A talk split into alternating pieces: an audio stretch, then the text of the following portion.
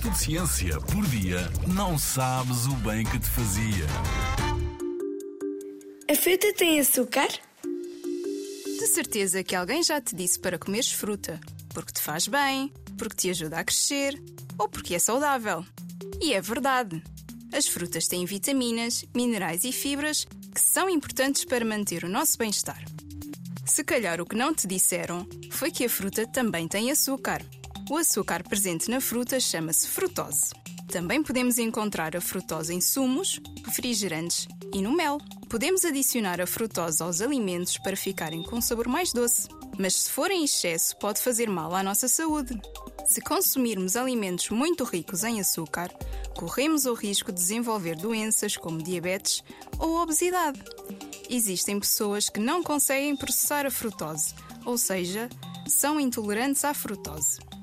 Se comerem muita fruta ou beberem muitos sumos, a frutose pode acumular-se no corpo e, em casos mais graves, estas pessoas poderão sofrer de problemas nos rins e no fígado. Para elas, a solução é evitar comer fruta.